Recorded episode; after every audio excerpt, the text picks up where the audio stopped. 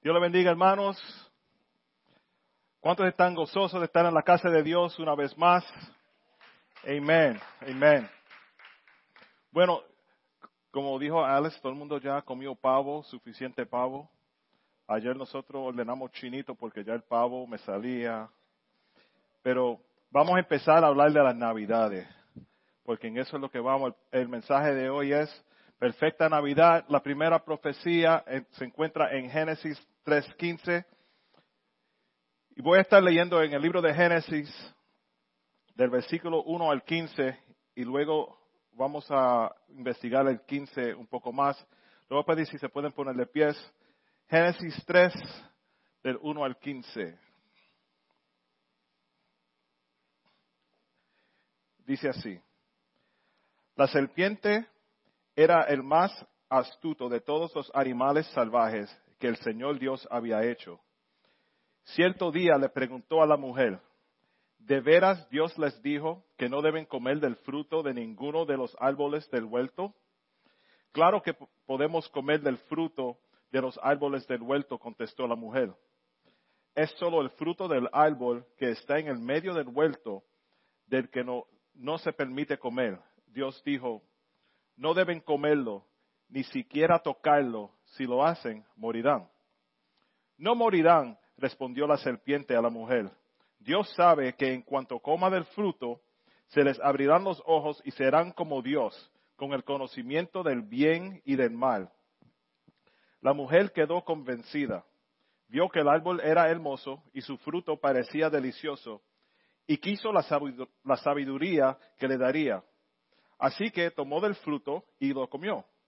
Después le dio un poco a su esposo que estaba con ella, y él también comió. En ese momento se les abrieron los ojos y de pronto sintieron vergüenza por su desnudez. Entonces cosieron hojas de higuera para cubrirse. Cuando soplaba la brisa fresca de la tarde, el hombre y su esposa oyeron al Señor caminando por el huerto. Así que se, se escondieron del Señor Dios entre los árboles. Entonces el Señor Dios llamó al hombre, ¿dónde está? El hombre contestó, te oí caminando por el huerto, así que me escondí. Tuve miedo porque estaba desnudo. ¿Quién te dijo que estabas desnudo? Le preguntó el Señor Dios. ¿Acaso has comido del fruto del árbol que te, que te ordené que no comieras? El hombre contestó, la mujer que tú me diste fue quien me dio el fruto y yo lo comí.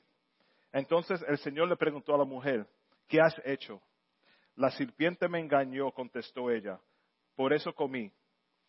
Entonces el Señor Dios le, dijo a la serpiente, por lo que has hecho, eres maldita más que todos los animales, tanto domésticos como salvajes. Andarás sobre tu vientre, arrastrándote por el polvo durante toda tu vida. Ahora el verso que sí quiero enfocar, el 15. Y pondré hostilidad entre tú y la mujer, y entre tu descendencia y la descendencia de ella. Su descendiente te golpeará la cabeza y tú le golpearás el talón. Dios, te damos gracias por tu palabra, Señor, y pido que tú añades bendición a todo lo que hagamos en esta tarde y que tú nos ilumines más sabiduría de tu palabra en este día, Señor. Te damos gracias por todo. Amén. Amén. Wow. Es una historia que todo el mundo conoce. Uh, I don't know if you could just give me a little more because I feel like I'm screaming because I don't hear myself. And that could be bad because I'm going to scream too much. Thank you. Not in the monitors in the house. Um, el, es una historia que todos conocemos. La serpiente engañando a Eva, Dios preguntándole a Adán, ¿dónde está? No es que no, lo, no sabía dónde estaba. Él, él le preguntó a Adán, ¿dónde estás? Es una pregunta que le, le da oportunidad a Adán reflejar y saber, ¿dónde estoy? ¿Dónde estoy? ¿En qué estado estoy? ¿En qué estado de mente estoy? Pero esta sería la primera profecía en las escrituras. Y la profecía está rodeada por una investigación por Dios, ¿no? Él preguntándole, como dije, ¿dónde estás?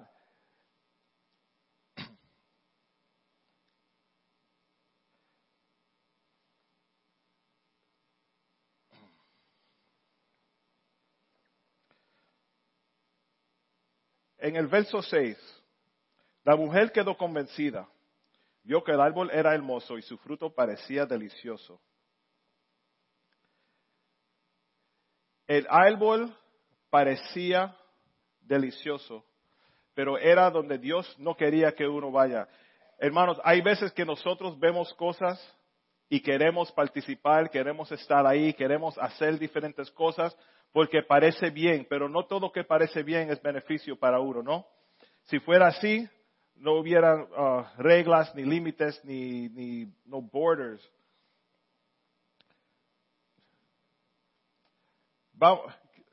yo quiero enfatizar una cosa. En, en Génesis 3.15 dice, pondré enemistad entre ti y la mujer y entre tu simiente y la simiente suya. Enemistad. ¿Saben qué es enemistad? Guerra, pelea, odio. Yo no puedo estar con esa persona, no, puedo, no puedo con eso porque hay una enemistad. Siempre estoy batallando, siempre hay guerra entre la simiente suya. Esto es um, Dios hablándole a la serpiente pondré enemistad entre ti y la mujer, entre Satanás y la mujer, y entre tu simiente, la simiente de Satanás, y la simiente de ella. Esta herirá en la cabeza, herirá en la cabeza. La simiente de Eva iba a aplastar la cabeza de Satanás. Eso es importante conocer y, aprender eso durante este, este, mensaje. La simiente de Eva iba a ser la que iba a aplastar la cabeza de Satanás. La simiente de Satanás solamente le iba a dar un, poquito en el talón. Right? So, durante, durante todo el Viejo Testamento, vamos a ver que Satanás se acuerda de esta profecía. Y al leer esto en, Génesis todavía, si tú hables la Biblia por primera vez y empiezas a leer y ves que iba a ser la simiente de Eva, tú no sabes quién es esa simiente. ¿Quién es? En Gálatas 3:16 dice, amados hermanos, el siguiente es un ejemplo de la vida diaria. Así como nadie puede anular ni modificar un acuerdo irrevocable, tampoco en este caso. Dios ha dado las promesas a Abraham y a su hijo. Y noten que la escritura no dice a sus hijos, como si significará muchos descendientes. Más bien dice a su hijo. Y ese sin duda se refiere a Cristo. Es la misma simiente que están hablando en Génesis 3.15. Se habla otra vez en Gálatas 3.16 para enseñarle que la simiente que, aplastará la cabeza de Satanás es Cristo. Aquí vemos el pacto que Dios hizo con Abraham, que no se deja entender, que nos deja entender que esa semilla es Cristo, descendiente de Eva. La primera profecía en la Biblia nos muestra el punto principal de todas las profecías que vendrán después. No es una profecía sobre eventos que llevarán a cabo, sino que el enfoque es en Cristo. Cuando nosotros escuchamos, uh, sabemos que hay un profeta interpretando una profecía, usando Génesis 3.15 como el modelo de toda profecía, ya que es la primera profecía que vemos en la escritura, nos tiene que dirigir a saber algo sobre Cristo. No es solamente eventos Siempre cuando uno piensa en el profeta y hay, gente que le tiene miedo a los profetas que le dicen, en estos días pasará siempre como algo siempre fuerte y, feo. En, en los últimos días veremos esto, veremos eso. Pero la primera profecía nos dice claramente que habla sobre Cristo. Toda profecía, aunque sea algo que tú no estés de acuerdo y, hoy se oiga malo para ti, tiene que apuntar hacia Cristo. Por ejemplo, en el libro de Apocalipsis, muchos lo leen diciendo, este libro es solamente de eventos que han sucedido o que, van a suceder en los últimos tiempos. Pero vamos a ver de qué se trata Apocalipsis. En el libro de, Apocalipsis, capítulo 1, versos 1 y 2 dice, esta es una revelación de Jesucristo, la cual Dios le dio para mostrar a sus siervos los acontecimientos que deben suceder pronto. Él envió a su ángel, él envió a su ángel a presentarle esta revelación a su siervo Juan, quien relató con fidelidad todo lo que vio. Este es su relato de la palabra de Dios y del testimonio de Jesucristo. Ahora, el libro de revelación empieza hablando de Jesucristo. Y siempre cuando uno escucha el libro de revelación, lo que piensa son los últimos días, tormentas, pero no es solamente de eventos. Y si vamos al último versículo de, Apocalipsis, eh, del 20 al 21, en capítulo 22, dice, aquel es el testigo fiel de todas estas cosas que dice, si yo vengo pronto, sí, yo vengo pronto, amén. Ven Señor Jesús, que la gracia del Señor Jesús sea con el pueblo santo de Dios. El principio habla de Dios, el, fin habla de Dios, todo apunta a Cristo. Ahora, quiero regresar a, a Génesis 3.15 porque yo aprendí algo esta última semana leyendo Génesis 3.15, algo que nunca me fijé. Iba a haber enemistad entre la simiente de, la mujer y Satanás. En Génesis 4 vemos una guerra entre Caín y Abel. Caín mató a su hermano. ¿Por qué? porque estaba celoso. Pero esa historia no es solamente de ser celoso. Tan pronto que Caín mató a su hermano, Dios vino donde él a hacerle una pregunta, igual como, que le, como le preguntó a, Adán.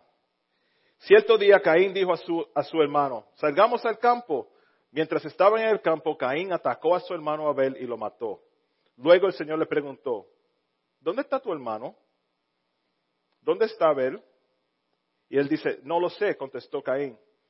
¿Acaso soy yo el, el guardián de mi hermano? Pero el Señor le dijo, ¿qué has hecho?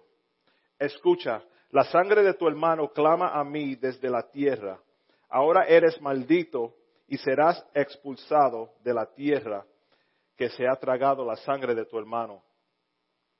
Cuando Dios te pregunta algo, es como cuando el niño hace algo malo y viene la mamá y dice, ¿Quién se bebió la última, la última ah, parte de la soda que estaba en la nevera? Y solamente hay un niño en la casa. Y el niño, yo no sé. Adiós, yo, yo soy el que guardo la compra, yo no. Dios sabe, te está dando oportunidad. Pero cuando yo miro esto, veo la guerra Satanás está tratando de destruir a la semilla que va a venir a aplastarle la cabeza. Por todo el libro de Génesis vamos a ver historia tras historia. Cada vez que tú ves una guerra, se, se relata a este versículo porque Satanás no se olvida que de la simiente de Abraham, los descendientes, va a salir el que va a destruir a Satanás y aplastarle la cabeza. El enemigo acusador está tratando todo lo que puede para matar a la descendencia de la mujer, ya que él sabe que es de ahí que vendrá el que va a golpear la cabeza y será victorioso sobre él. Éxodo 1, del 13 al 15 dice, pero eso los, por eso los egipcios los hacían trabajar sin compasión les amalgaban la vida forzándolos a hacer mezcla, a fabricar ladrillos y hacer todo el trabajo del campo.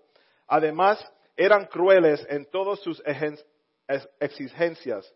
Después, el faraón, rey de Egipto, dio la siguiente orden a las parteras hebreas, Cifra y Púa. O Púa.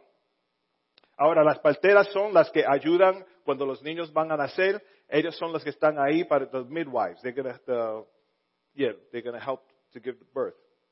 Cuando ayuden a las mujeres hebreas en el parto, presten mucha atención durante el alumbramiento. Si el bebé es niño, mátenlo. Pero si es niña, déjenla vivir. Satanás siempre está detrás de la guerra. Cuando uno hace algo malo, siempre, siempre, Satanás siempre se mete. Me acuerdo de la suegra mía que cada vez que fallaba el examen de, de, guiar, ella entraba. Alex le decía, mami, ¿cómo te fue el examen? Ay, ese diablo sucio no me dejó pasar el examen. Ese diablo sucio. No fue el diablo, hermano. En esa no. Maybe. She just couldn't drive. She just couldn't drive. Era chiquita, bendito, no veía eso. Pero detrás de todo, Caín no mató a Abel porque él mismo lo, que, lo quiso hacer, sino que Satanás lo estaba influyendo um, de atrás. Cada vez que vemos una guerra física, hay una guerra espiritual que está sucediendo. Las mujeres aquí en Egipto no querían matar, es más, ellas no, lo, no mataron a, los niños, los dejaron vivir. Dice aquí, ah, sin embargo, como las parteras temían a Dios, se negaron a obedecer las órdenes del rey y también dejaron vivir a los varoncitos.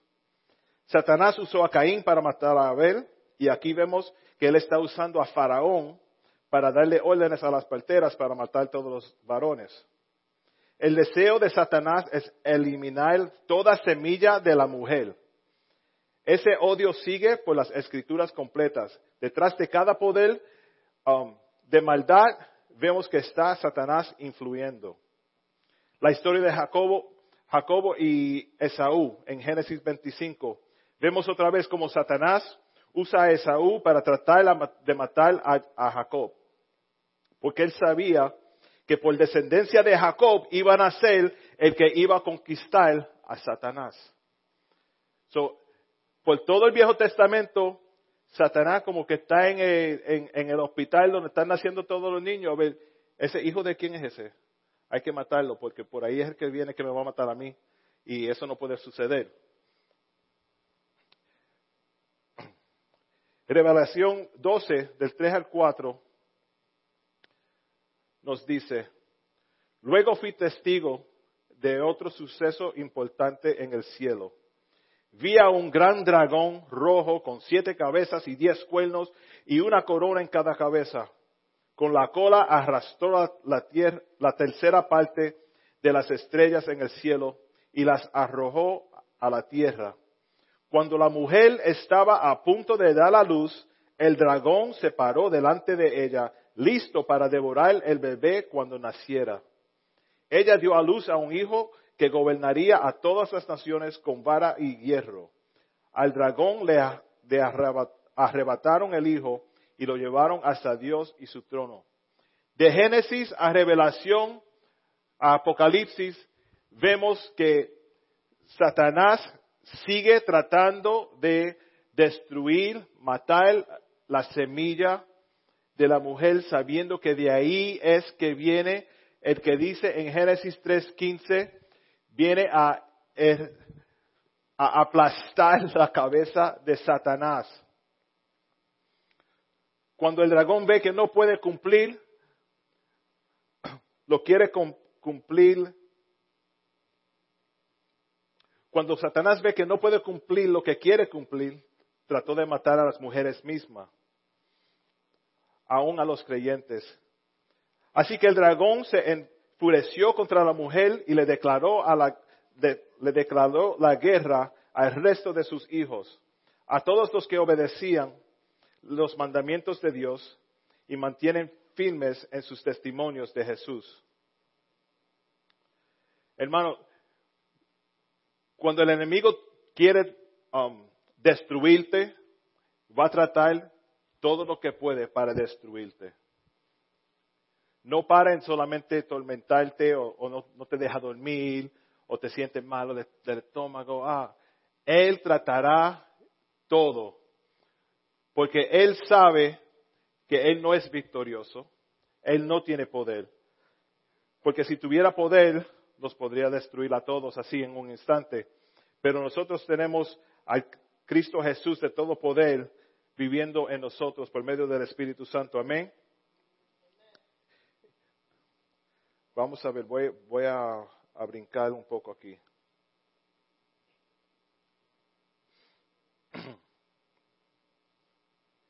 Ok. So, otra vez a la profecía.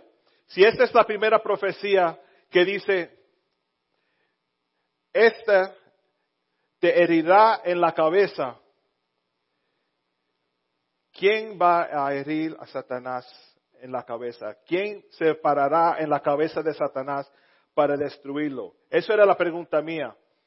Aunque sí, nosotros leemos la escritura y sabemos que Dios es victorioso, Dios Dios um, es el más poderoso, Dios no pierde, Dios gana.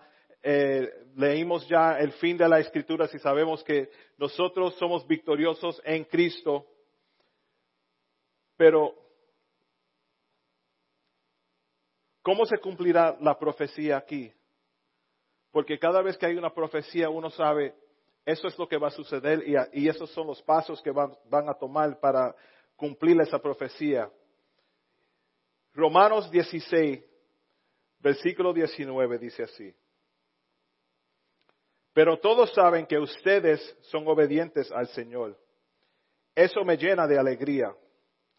Quiero que sean sabios para hacer lo que está bien y sigan siendo inocentes en cuanto a toda la clase de mal.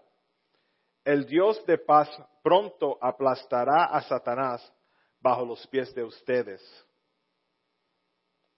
el Dios de paz pronto aplastará a Satanás bajo los pies de ustedes. Que la gracia de nuestro Señor Jesús sea con ustedes. Hermanos, nosotros somos los que vamos a aplastar a la cabeza de Satanás. Nosotros. Por toda la escritura, Satanás sigue buscando a ver quién es. Eh, va a ser este, ay, mátalo. Ese, ese que nació, no, mátalo. Ese que nació, no, mátalo. No puede ser, no, no quiero que me destruyan, dice Satanás. Pero aquí en Romanos 16, del 19 al 20, dice que nosotros somos los que vamos a aplastar la cabeza de Satanás. En Romanos nos dice que va a cumplir esta profecía con nosotros los creyentes. Jesús fue herido en los tobillos al ser crucificado en la cruz.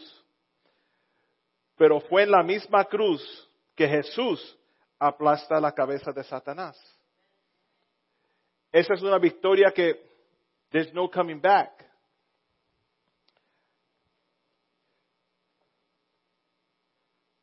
I have in my notes here in English. Satan no longer had the opportunity to go to heaven and represent planet Earth. At the cross, Christ became the rightful ruler of planet Earth. En la cruz, it's over. Jesús aplasta la, la cabeza de Satanás. Sí, lo crucificaron, pero para Jesús el resucitado, eso fue un, azote pequeñito en, en los tobillos, en el talón. Pero la cabeza de Satanás es aplastada. Entonces, ¿cuándo es que agolpearemos la cabeza de serpiente, como dice en Génesis 3.15? Si nosotros estamos supuestos aplastarle la cabeza a Satanás, pero siempre estamos derrotados, no todos, siempre estamos pensando, ay, no, no puedo, no puedo alcanzar esta meta, no, siempre, siempre derrotado. Pero nosotros estamos supuestos a aplastarle la cabeza a Satanás porque tenemos más poder que Satanás por el Espíritu Santo en nosotros.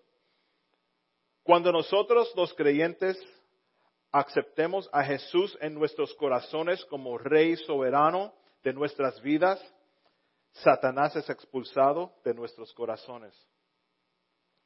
That's it. Tienes que aceptar a Jesús en tu corazón como Rey soberano. Cuando tú haces eso, empiezas a aplastarle la cabeza a Satanás, porque ya él, no es rey de tu corazón. Ya Él no es rey de tu vida, Él no es rey de tus pensamientos, no es rey de tus emociones. Si en Romanos 16 nos dice que nosotros podemos, ah, podremos aplastar la cabeza de Satanás, y Jesús aplastó la cabeza de Satanás en la cruz, entonces, ¿cómo es que nosotros lo hacemos?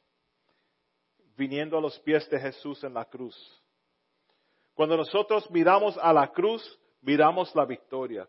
Cuando nosotros nos acercamos a la cruz, nos acercamos a la victoria. Cuando nosotros aceptamos a Jesús en nuestras vidas, aceptamos la victoria. Aplastamos la cabeza de Satanás.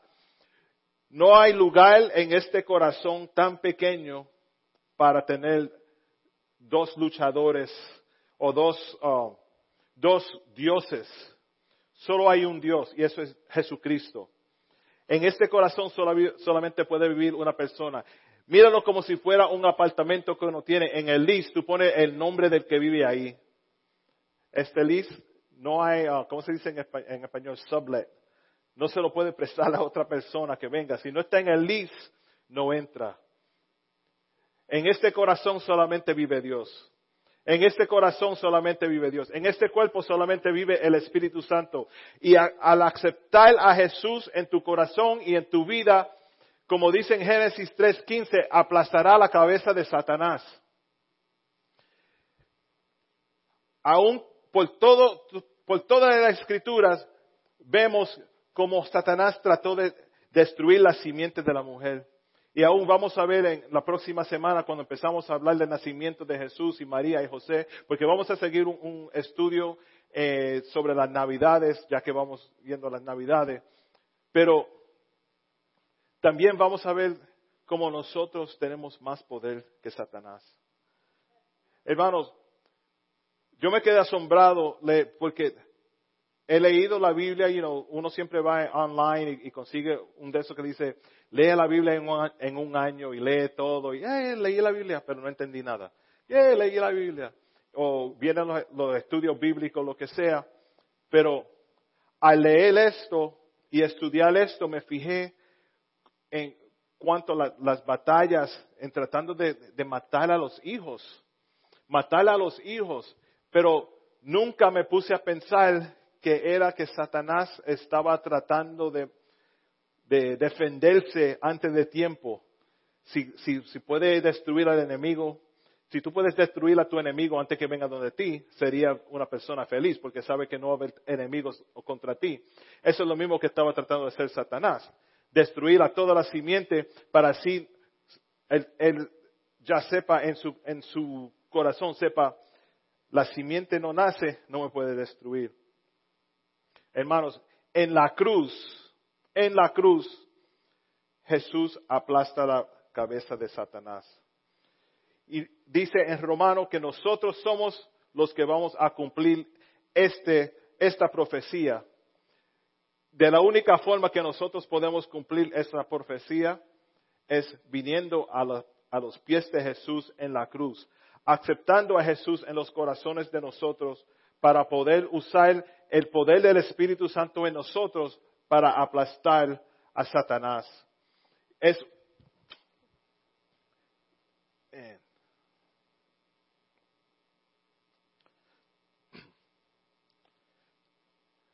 no nos queda, queda otra solución. Solamente venir a los pies de Jesús y decir, Señor, aquí estoy, úsame a mí de acuerdo a Romanos 16, 19, el Dios pronto aplastará a Satanás bajo los pies de ustedes, de nosotros, de mí. Yo quiero ser, yo quiero estar ahí. Hace tiempo había un amigo mío que tuvo una, empezó a hacer diferentes camisetas y gorra y eso, y tenía unos tenis que, uh, que decía, The devil's under my feet. Right? El, el diablo está bajo mis pies. Y cuando tú alzabas el tenis así, miraba abajo, era una foto de Satanás así aplastado. Y él caminaba lo más bien encima de, destruyendo a Satanás. Me imagino que vino de aquí, de, de Romanos 16, 19. Pero yo quiero que nosotros caminemos con esa, esa, um, esa confianza que estamos, que somos victoriosos um, y no tenemos que, que, que um, we don't have to bow down to Satan. We have the power. Tenemos el poder, tenemos el poder, tenemos el poder, tenemos el Espíritu Santo, tenemos a Dios con nosotros. Nosotros somos victoriosos. Sí, Satanás, polvo en el piso, nos paramos encima y seguimos. ¿Es fácil? No, no es fácil, porque tú aplastas por acá y se aparece por allá y aplasta por allá, sigue aplastando, sigue aplastando. Nosotros no nos podemos rendir. Tenemos que venir a la cruz y hacer como Jesús. Si en la cruz fue que Jesús derrotó al diablo, nosotros venimos a los pies de la cruz porque yo quiero estar cerca de esa victoria. Amén. Yo quiero estar cerca de esa victoria. Si ustedes quieren estar cerca de la victoria de Jesús, tenemos que acercarnos a Jesús. Tenemos que hacer como Jesús. Nosotros no vamos a la cruz a ser crucificados. El sacrificio de la vida de nosotros no es suficiente para nada. Pero reconociendo que el sacrificio perfecto en la cruz es el que nos salva a nosotros, para mí es suficiente. La fe me dice que eso es suficiente. Y nosotros vamos a venir a los pies de Jesús con la confianza de que cuando lleguemos ahí la victoria está en nosotros. La victoria viene por nosotros. Y como dice otra vez Romanos 16, 19, úsame a mí, Señor, para derrotar al diablo. No es un mensaje de, aleluya, sí, Santa Gloria, pero es una verdad. Es una realidad que nosotros no podemos seguir derrotados. No es que estamos derrotados, porque esté viendo online, quizás están diciendo, ah, esa gente son derrotadas, siguen hablando. No, no, no, porque tenemos que recordarnos de vez en cuando de cuánto poder tenemos nosotros. ¿Cuánto poder? Poder para, para dar vida a los que están decaídos, para dar aliento a los que están decaídos, para ayudar al que necesita, para, para levantar al que está decaído, para orar para el enfermo. ¿Por qué? Porque tenemos la victoria. Para, para ayudar a la persona que quizás en la mente no puede pensar claramente y está confundido. Dios da claridad de pensamiento también. Les voy a pedir a los hermanos que, van a ayudarnos con la cena que traigan, traigan adelante los platos. Hermanos, vamos a tomar la Santa Cena ahora, en esta tarde. Pero quiero que piensen, sí, examínate, eh, como si Dios te, estuviera diciendo a ti ahora mismo, como le dijo a Adán, ¿dónde estás? ¿Dónde estás? No es que Él no te ve, sino que Él quiere saber si tú sabes dónde tú estás. Porque a veces nos sentamos aquí, nos paramos, cantamos, brincamos, ayudamos, limpiamos, lo que sea, pero en nuestros corazones, ¿estamos seguros que estamos bien? Nosotros necesitamos unos momentos para reflejar en la vida de nosotros. ¿Dónde estoy yo? Yo, Humberto Bocachica, en esta tarde, ¿dónde estoy yo? ¿Estoy bien? ¿Estoy mirando los pies de Jesús en la cruz? ¿Estoy a los pies de Jesús en la cruz buscando la victoria? ¿O solamente estoy mirando de, lejito a ver, a ver cómo están ellos? La victoria viene por la cruz. En la cruz fue el sacrificio más perfecto y más grande en la historia de las escrituras. En la cruz, en la cruz fue el cuerpo de Jesús crucificado y la sangre de, de Jesús derramada por ti, por ti, por ti, por Penny, aunque no me hable, por ella, por todo el mundo. Este sacrificio es el sacrificio perfecto. Navidad perfecta es el sacrificio perfecto.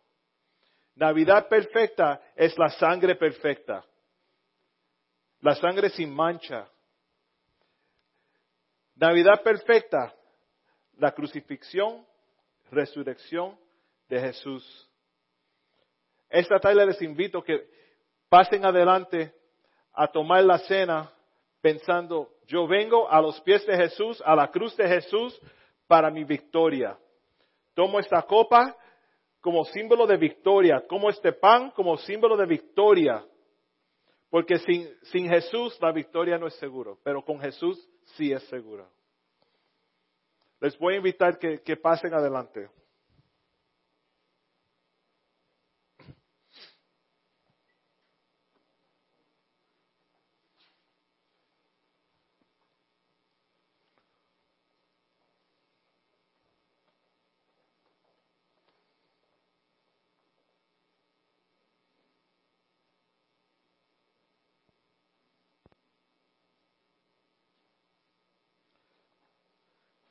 Quiero que sean sabios para hacer lo que está bien y sigan siendo inocentes en cuanto a todas las clases de mal. El Dios de paz pronto aplastará a Satanás bajo los pies de ustedes. Hermanos, la Santa Cena en esta tarde es símbolo de nosotros decir, Señor, úsame a mí para aplastar la cabeza de Satanás. Úsame a mí como parte de la victoria, Señor.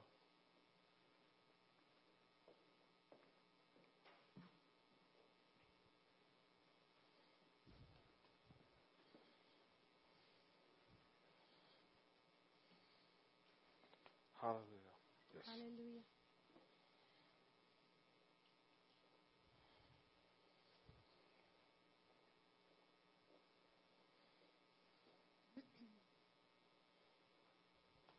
think everybody has. Got it?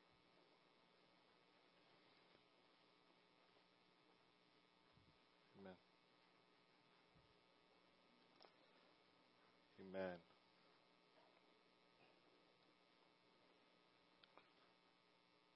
Amen.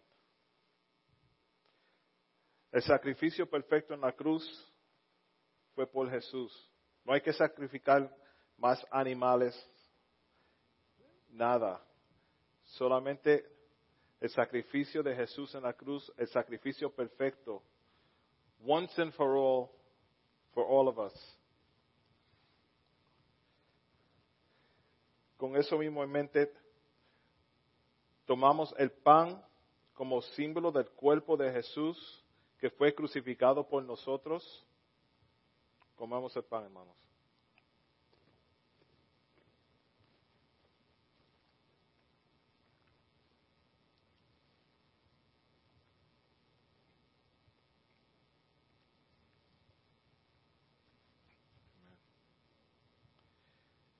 Y esta copa símbolo de su sangre derramada por cada uno de nosotros, perdonando nuestros pecados, otra vez un sacrificio perfecto que aplasta la cabeza de Satanás.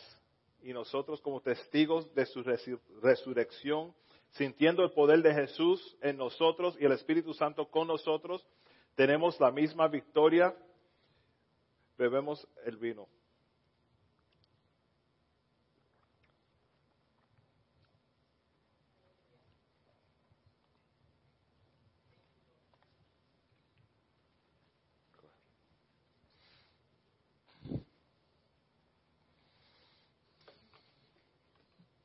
Adoramos, Señor.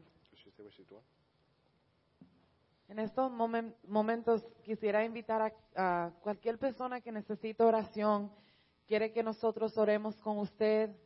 Este es el momento. ¿Ok? Te adoramos, Señor.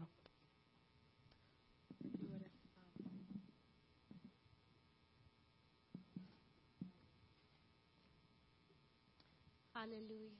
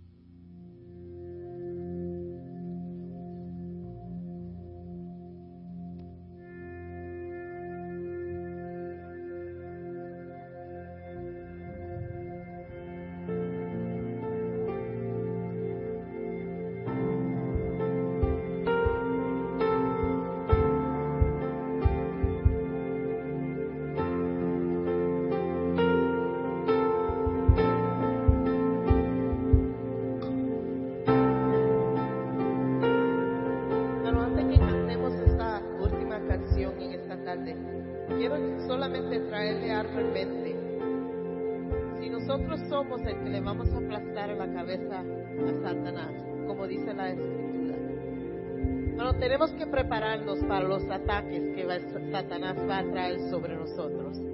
Si vemos en la Biblia, en todas las historias, como predicó mi esposo, que él trató todo medio de destruir la simiente de la mujer, matando niños en Israel y hasta este día todavía vemos ese ataque sobre la simiente de la mujer.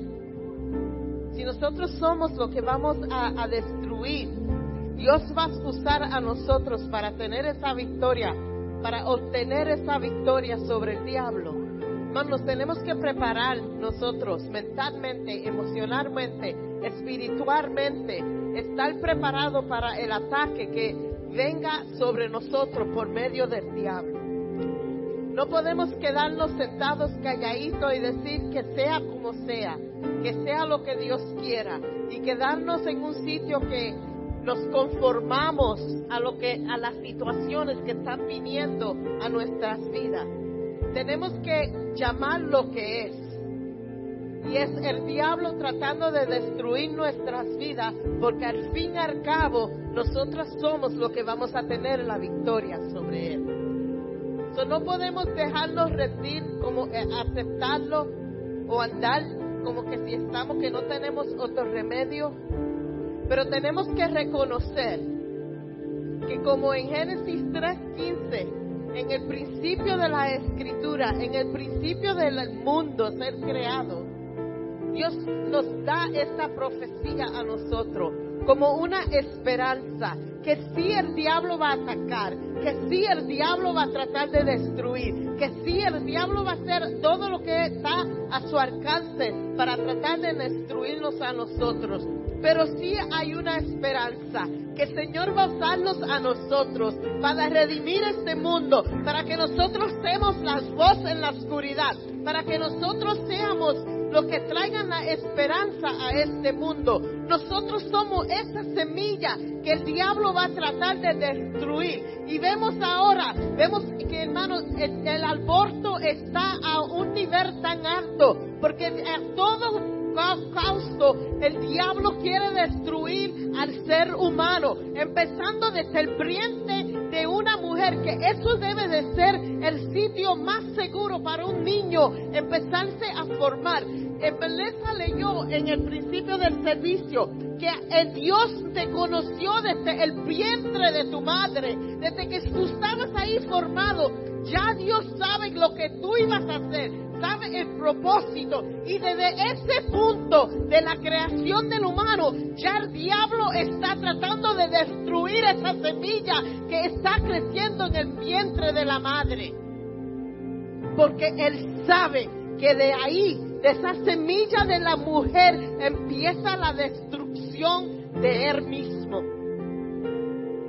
Vamos a vivir nuestras vidas reconociendo lo que el diablo tiene en mente para nosotros y, agarrando de lo que Dios tiene para nosotros. El propósito que Él tiene desde que nosotros estábamos en el vientre de nuestra madre. Vamos a andar confiados que en lo que Dios tiene, aunque el diablo se meta y aunque Él quiera destruir esa semilla, en el nombre del Señor esa semilla cogerá vida. Esa semilla cogerá vida y va a cumplir el propósito desde el principio de esa semilla. Y quiero que en esta tarde ustedes se vayan de aquí con esa palabra que predicó el pastor, sabiendo que aunque el diablo ataque, aunque el diablo venga, aquí hay sanidad en este cuerpo, hay libertad en este cuerpo, hay propósito en este cuerpo, hay victoria en este cuerpo y vamos a agarrarnos de eso en esta, en esta tarde. Amén.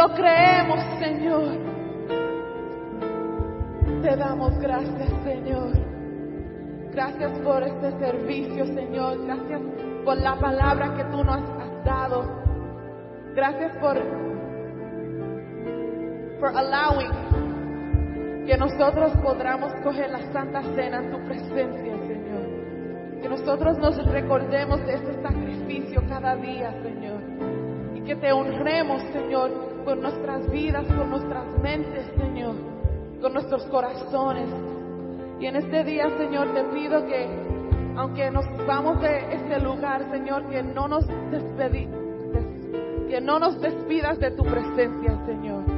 Que tu presencia vaya con nosotros, delante de nosotros. Te amamos, Señor. Gracias, gracias, Señor.